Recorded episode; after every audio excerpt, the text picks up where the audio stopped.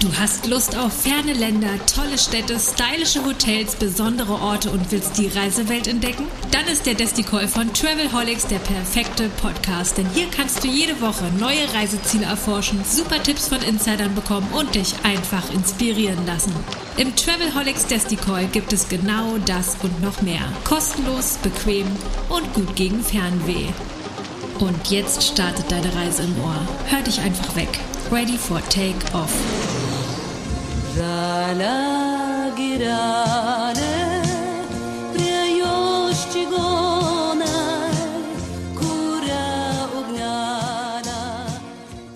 Willkommen, das ist der Travelholics Desticall. Mein Name ist Roman Borch und im Desticall geht es um Destinationen für unvergessliche Reisen und Urlaube.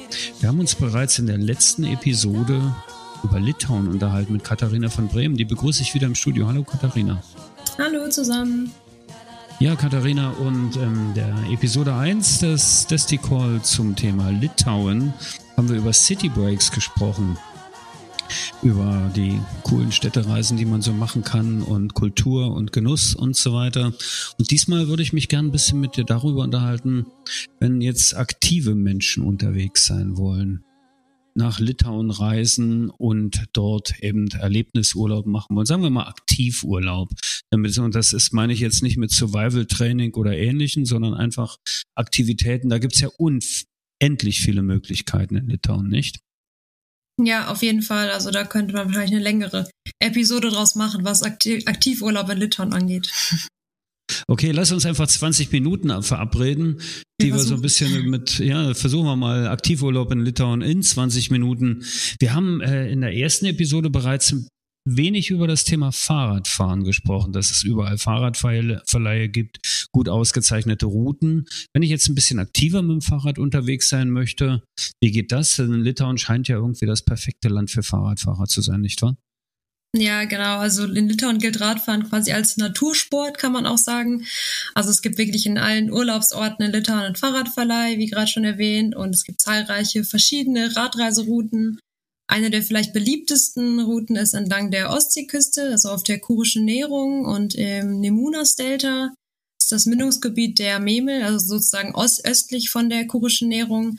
Das ist so die beliebteste Fahrradstrecke, beziehungsweise da gibt es die beliebtesten Fahrradstrecken in der, in der Region. Ich kann mich erinnern, in Episode 1 haben wir schon das große Geheimnis um die kurische Nährung äh, gelöst. Und äh, wenn ich da jetzt mal eine Fahrradtour machen möchte, muss ich da mehrere Tage einplanen. Wie lang sind denn da so die Routen? Und wie viel Zeit brauche ich dafür? Ja, da gibt es wirklich ganz verschiedene Routen, ganz verschiedene Touren. Also die starten ab 20 Kilometer bis 100 Kilometern. Also da kann man entweder nur einen Tagesausflug machen oder auch eine ganze Dreitagestour unternehmen. Also da gibt es eine, wie gesagt, sehr bekannte Route an der Ostseeküste, die ist 185 Kilometer lang. Da braucht man dann schon so drei bis, für, drei bis fünf Tage, um die Tour abzufahren. Ja, das ist so ein 40 Kilometer am Tag Schnitt. Das schafft man auch ohne E-Bike. Ne? Man muss da nicht unbedingt E-Bike e nehmen. Man kann auch mit einem normalen äh, Mountainbike oder Roadbike unterwegs sein. Apropos Roadbike, wie sind denn die Straßenverhältnisse? Ja, unterschiedlich. Also auch bei der Route sehr unterschiedlich. Die Route ist natürlich in verschiedene Abschnitte aufgeteilt, also dass man kann das Ganze eben etappenweise abfahren. Der Start bei dieser Route ist in der Hafenstadt, also in Klaipeda. Super auch mit der Fähre zu erreichen. Das haben wir beim letzten Mal auch schon erwähnt. Also da kann man quasi ankommen und dann direkt aufs Fahrrad steigen.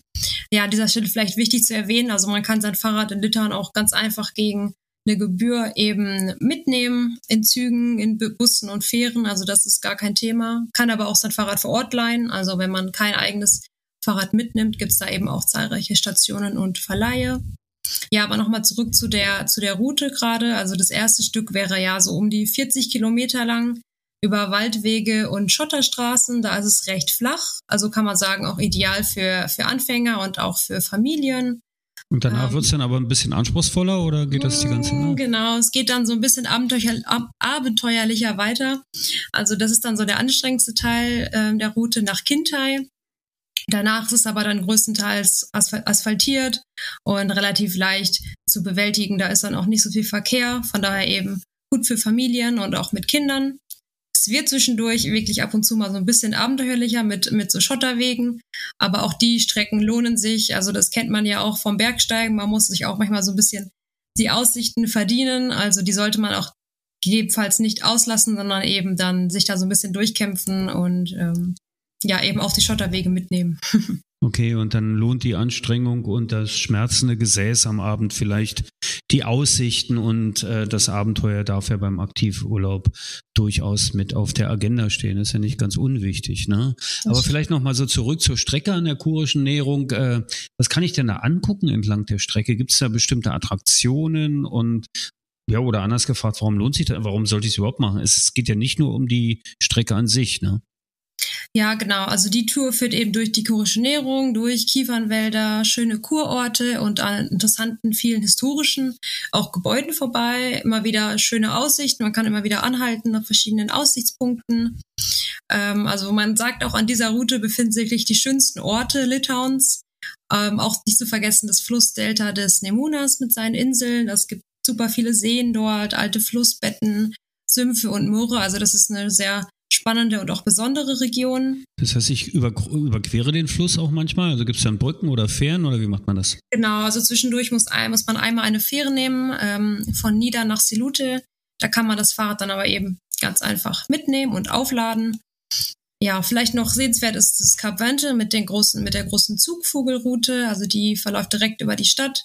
Ähm, generell ist der Ort ein großes Vogelparadies. Also das Delta ist berühmt für seltene Brutvogelarten und es ist einfach ein bekanntes Reise-Rastgebiet für, für die Zugvögel. Es ist auch viel los, also es kann schon zu ähm, viel Radverkehr kommen, von daher eignet es sich da vielleicht früh morgens sogar schon aufs Rad zu steigen oder auch einfach unter der Woche zu fahren, ähm, anstatt am Wochenende. Okay, okay, also Birdwatcher und äh, Biker aufgepasst. Ihr könnt die beiden Hobbys perfekt miteinander kombinieren. Das ist schon großartig. Ähm, also tolle Fahrradtouren, soweit klar. Es gibt ein super ausgebautes Netz. Ich kann fantastisch äh, das Rad überall mitnehmen. Ich kann auch mein eigenes mitnehmen von zu Hause. Über die Anreisen haben wir letztes Mal gesprochen.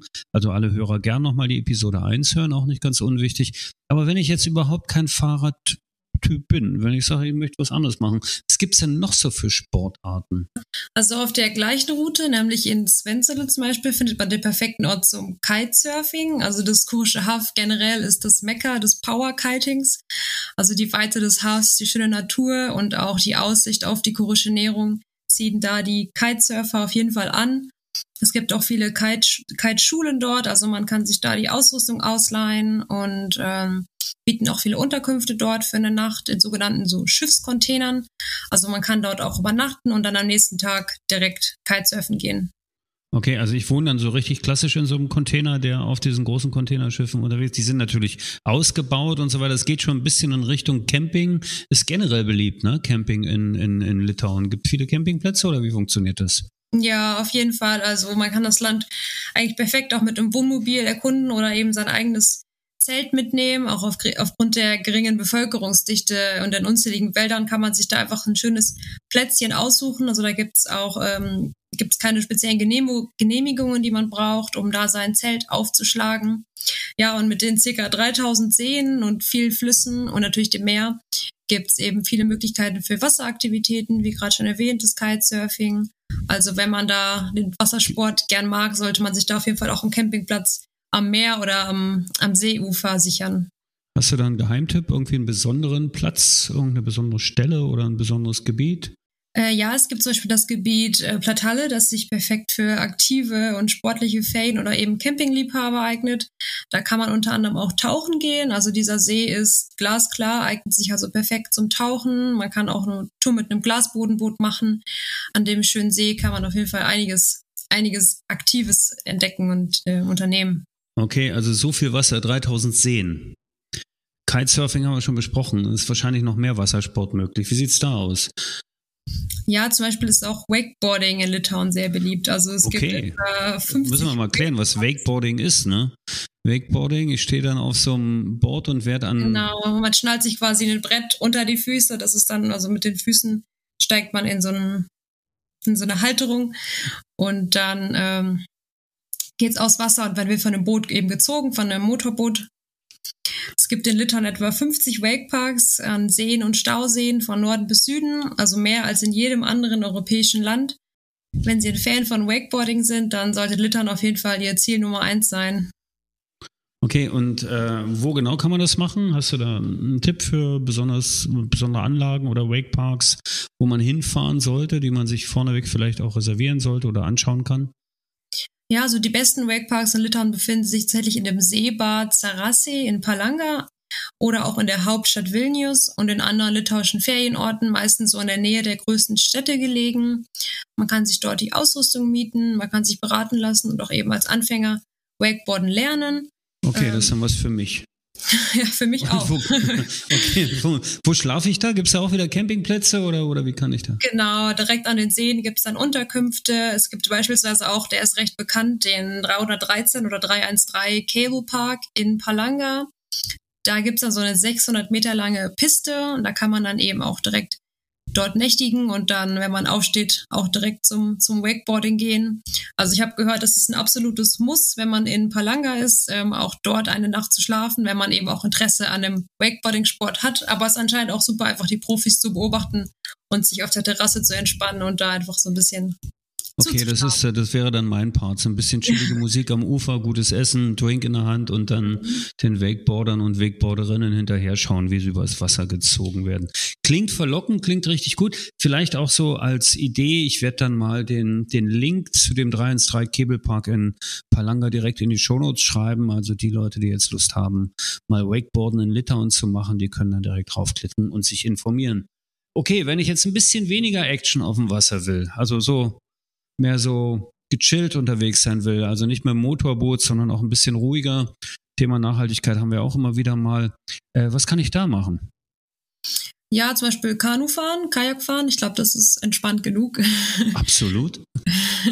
Also es gibt auch weniger actionreiche Outdoor-Aktivitäten. Ähm, Litauen verfügt da über zahlreiche landschaftlich reizvolle Strecken, die sowohl für erfahrene Sportler, aber auch für Familie und Kinder geeignet sind. Also da gibt's viele Flüsse oder auch eben die Seen und am Meer kann man auch super Kanu oder Kajak fahren. Ähm, da empfiehlt sich zum Beispiel durch das Stadtzentrum von Vilnius zu fahren, also oder durch Kla- Klaipeda richtig durch die Stadt durch oder eben eine, Tür, eine Tour direkt an der, an der Küste zu unternehmen. Ebenso gibt's Paddleboarding. Also im letzten Jahr ist das Paddleboarding anscheinend in Litauen immer bekannter geworden. Ähm, was ganz Besonderes ist da das Paddleboarding bei Nacht, also mit LED-Lichtern. Oder es gibt auch Paddleboard-Yoga, habe ich auch noch nie gehört. Auch ganz spannend. Okay, Paddleboard, also ich glaube SUP, also Stand-Up Paddleboard, das ist, glaube ich, das gibt es hier in Berlin auch. Ab und zu sehe ich das, wenn Menschen auf Seen mit einem breiten Paddleboard dann irgendwie den Körper verrenken. Das gibt's auch. Ich finde ja persönlich Fackelbo- äh, bei Nacht durch Vilnius durchaus verlockend. Wenn ich jetzt gar nicht mehr aktiv sein will oder, oder nicht mehr meine Muskeln äh, äh, trainieren möchte, sondern einfach äh, den Wind als Fortbewegungsmittel oder Antrieb nutzen möchte, wie sieht's mit dem Segeln aus? Kann ich auch segeln in Litauen? Sieht man auch sehr viel, also an der Ostsee oder an der Kurischen Nährung und auch auf einigen Seen sehr häufig. Nicht äh, nur Amateure, aber auch Profis. Also litauische Segler sind für ihre Weltumsegelungen und ihre olympischen Medaillen auch sehr bekannt.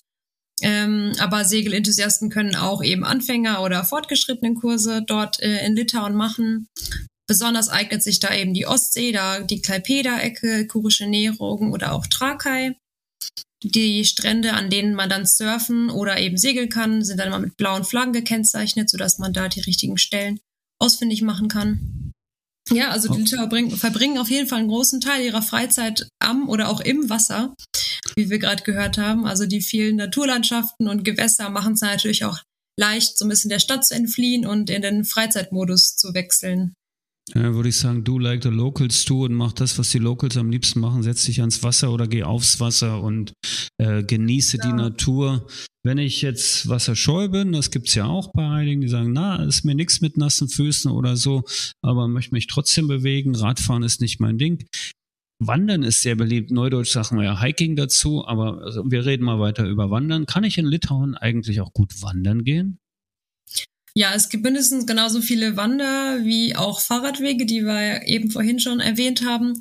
Also in den National- und Regionalparks oder auch an der Kurischen Nährung und in den zahlreichen Wäldern gibt's einige spannende Wanderpfade. So, jetzt brauche ich wieder einen persönlichen Tipp von dir. Hast du einen Geheimtipp für einen Wanderweg? Äh, einige auf jeden Fall. Okay, Also sag mal zwei. ich würde persönlich einmal den, äh, den Nagli-Wanderweg hervorheben und das Auxtumala, den Auxtumala-Sumpf. Also der Erlebnisweg Nagli ist an der kurischen Nährung gelegen. Er wird auch so als Maß der Erde bezeichnet, umgeben von, ja, man kann fast sagen, toten Sanddünen. Also der Pfad verläuft über ehemalige Dörfer der kurischen Nährung, die vor Jahrhunderten mal unter Sand begraben wurden. Und ein starker Seewind hat zudem so Mulden und Auswaschungen geformt, sodass dieser Ort sich neben dem gut für eine Wanderung eignet. Ähm, ist auch nicht weit weg von Klaipeda, kann also direkt ähm, von der Fähre aus gestartet werden, wenn man ankommt. Also ankommen und loswandern. Ankommen und loswandern. Gut. Tipp Nummer zwei, bitte. genau, Erlebnisfahrt Augstumala. Das ist äh, der, der schönste Naturlehrpfad in Litauen. Also befindet sich in der Nähe von Kintai. Ähm, besonders ist es eben, dass es ein Hochmoor ist. Es ist so, ja, nicht lang, 1,2 Kilometer lang. Und da läuft man buchstäblich auf dem Wasser. Also der Holzweg hat so ein bisschen seine eigene Geschichte. Er wurde mit gepflasterten Steinen befestigt, die auf einem Unterwasserweg durch, durch den Sumpf führen. Und ähm, war früher mal so ein Geheimweg, um vor den Angreifern zu fliehen. Aber jetzt dient er eben dazu, die besondere Landschaft dort zu erkunden und ähm, dient eben als, als schöner Wanderpfad. Ist eigentlich immer besonders cool, wenn man noch eine Story zu den Tipps hat oder so, Ja, so mit genau. Schmuggelweg und so.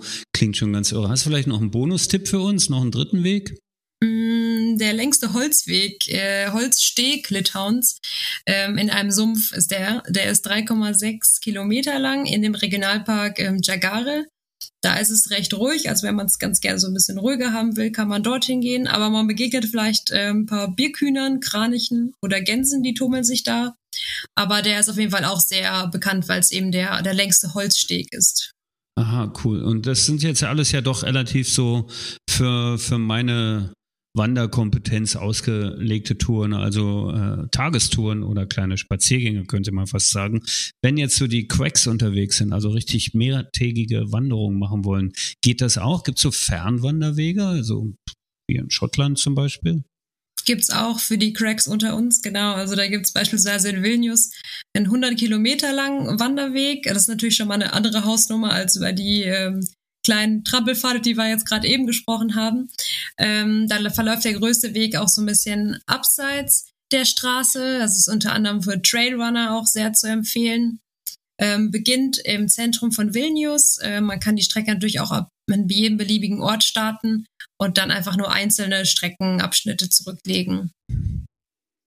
Dann Okay, gibt's noch ähm, einen Wanderweg, der führt durch das ganze Baltikum. Also das ist ein Teil des europäischen West-Ost-Fernwanderwegs E11. Also der ist insgesamt rund 2000 Kilometer lang. Ähm, rund 700 Kilometer führt er dann durch Litauen. Also da ist man dann schon so, ja, eigentlich einen Monat, 35 bis 40 Tage lang unterwegs.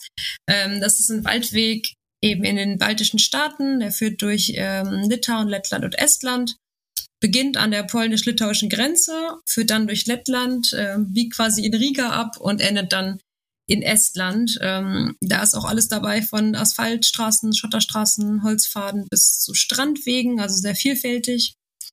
Äh, vielleicht noch kurz die Höhepunkte in Litauen. Ähm, das wäre dann, das wären die Nationalparks ähm, Sukia und Žemaitija, der Regula Regionalpark Nemunas Loop und dann die Kultur Kulturhauptstadt Kaunas. Ja, also die Strecke ist natürlich schon sehr lang. Da kann man dann immer auch einzelne Etappen einfach abwandern. Ähm, zum Beispiel 20 Kilometer lang, also so in das in ein bis zwei Tagen machen. Das ist ansonsten, glaube ich, ein bisschen zu viel. Ja, es sei denn, ich habe ganz viel Zeit und möchte das machen. Also es gibt ja so verrückte Leute, die das unbedingt Auch, machen wollen. Die, genau. müssen. die haben früher so in Straßenkapellen gesungen, mit der ganzen Family im Bus gelebt und jetzt wandern die so 400 Tage im Jahr am Stück. Äh, das müssen wir nicht unbedingt machen. Aber wir haben jetzt auf jeden Fall gelernt, äh, Kanu, Kiten, Radfahren, also Aktivität ohne Ende. Ne? Über Kaunas haben wir letztes Mal schon gesprochen. Aktivität in Litauen, also ein ganz, ganz großes Thema. Versorgt werde ich auch gut, schlafen kann ich in. Ja, es gibt ja nicht nur Camping, es gibt ja nicht nur die Container, ne? es gibt doch sicher auch Pensionen und Hotels auf dem Weg, oder? Natürlich gibt's auch, ja, also für jeden, für jeden was dabei. Für jeden Geldbeutel, für jeden Anspruch was dabei. Das war vielleicht mal so ein kleiner Aktivitätsausflug, Katharina, großartig. Äh, die Lust nach Litauen zu reisen ist wieder ein Stück weit gestiegen. Ich freue mich eigentlich schon drauf, dass wir bald die nächste Episode aufnehmen und dann über weitere Möglichkeiten für Urlaubs- und Reisegestaltung und Planung in Litauen sprechen.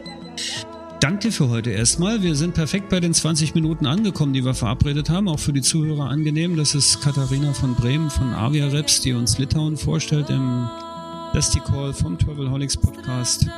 Danke dir, bis zum nächsten Mal, Katharina. Ciao. Vielen Dank. Tschüss. Und allen Zuhörern ebenfalls vielen Dank und viel Spaß bei der Vorfreude auf den Urlaub in Litauen. Mein Name ist Roman Borch und auf Wiederhören. Willkommen zurück. Gut gelandet? Lust auf mehr? Dann einfach den Podcast abonnieren und selbst ein Travelholic werden. Oder bist du schon Weltenbummler und willst dein Hotel oder deine Destination einmal im Travelholics Desticall vorstellen und Hörer auf eine Reise mitnehmen? Just get in touch mit Travelholics, dem Podcast für Touristiker.